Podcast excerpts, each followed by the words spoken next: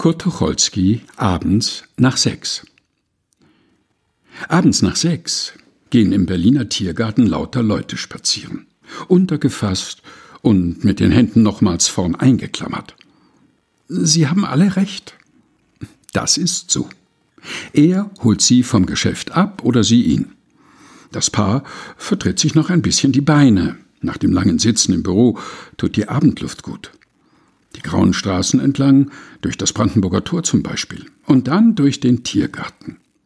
Was tut man unterwegs? Man erzählt sich, was es tagsüber gegeben hat. Und was hat es gegeben? Ärger. Nun behauptet zwar die Sprache, man schlucke den Ärger herunter, aber das ist nicht wahr. Man schluckt nichts herunter. Im Augenblick darf man ja nicht antworten, dem Chef nicht, der Kollegin nicht, dem Portier nicht.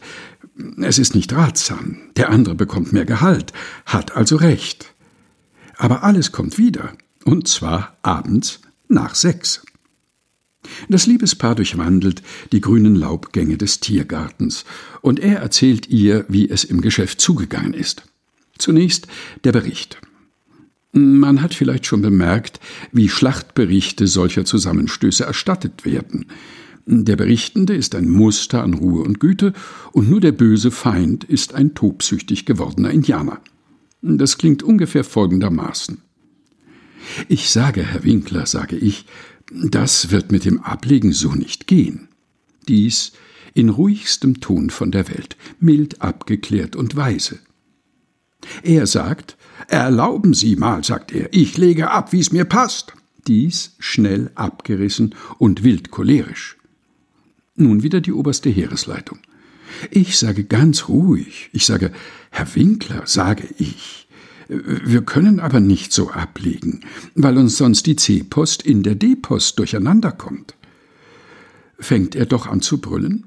Ich hätte ihm gar nichts zu befehlen, und er täte überhaupt nicht, was ihm andere Leute sagen? Findest das? Dabei haben natürlich beide spektakelt wie die Marktschreier.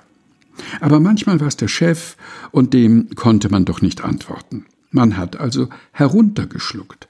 Und jetzt entlädt es sich. Findest das? Lottchen findet es skandalös. Ach, na weißt du, das tut wohl. Es ist Balsam fürs leidende Herz. Endlich darf man es alles heraussagen. Am liebsten hätte ich ihm gesagt, machen Sie sich Ihren Kram allein, wenn's Ihnen nicht passt. Aber ich werde mich doch mit so einem ungebildeten Menschen nicht hinstellen. Der Kerl versteht überhaupt nichts, sage ich dir. Hat keine Ahnung. So wie er es jetzt macht, kommt ihm natürlich die C-Post in die D-Post. Das ist mal bombensicher. Na, mir kann's ja egal sein. Ich weiß jedenfalls, was ich zu tun habe. Ich lasse ihn ruhig machen. Er wird ja sehen, wie weit er damit kommt. Ein scheu bewundernder Blick streift den reisigen Helden. Er hat Recht. Aber auch sie hat zu berichten. Was die Elli intrigiert, das kannst du dir überhaupt nicht vorstellen. Fräulein Friedland hat vorgestern eine neue Bluse angehabt.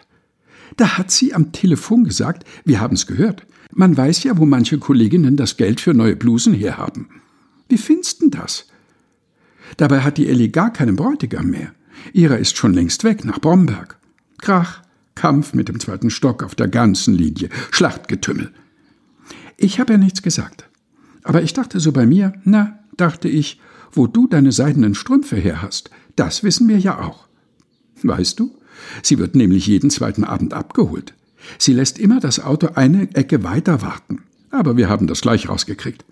Eine ganz unverschämte Person ist das. Da drückt er ihren Arm und sagt, na sowas. Und nun hat sie recht. So wandeln sie. So gehen sie dahin, die vielen, vielen Liebespaare im Tiergarten, erzählen sich gegenseitig, klagen sich ihr kleines Leid und haben alle recht. Sie stellen das Gleichgewicht des Lebens wieder her. Es wäre einfach unhygienisch, so nach Hause zu gehen und dem gesamten aufgespeicherten Oppositionsärger der letzten neun Stunden. Es muss heraus. Falsche Abrechnungen, dumme Telefongespräche, verpasste Antworten, verkniffene Grobheiten. Es findet alles seinen Weg ins Freie. Es ist der Treppenwitz der Geschäftsgeschichte, der da seine Orgien feiert. Die blauen Schleier der Dämmerung senken sich auf Bäume und Sträucher, und auf den Wegen gehen die eingeklammerten Liebespaare und töten die Chefs, vernichten den Konkurrenten, treffen die Feindin mitten ins falsche Herz. Das Auditorium ist dankbar, aufmerksam und grenzenlos gutgläubig. Es applaudiert unaufhörlich, es ruft nochmal an den schönsten Stellen. Es tötet, vernichtet und trifft mit. Es ist Bundesgenosse, Freund, Bruder und Publikum zu gleicher Zeit. Es ist schön, vor ihm aufzutreten. Abends nach sechs. Da ist Friede auf Erden und den Paaren ein Wohlgefallen. Der Angeklagte hat das letzte Wort. Und da haben sie alle, alle Recht. Peter Panther alias Kurt abends nach sechs aus Vossische Zeitung vom 27. September 1924. Gelesen von Helga Heinold.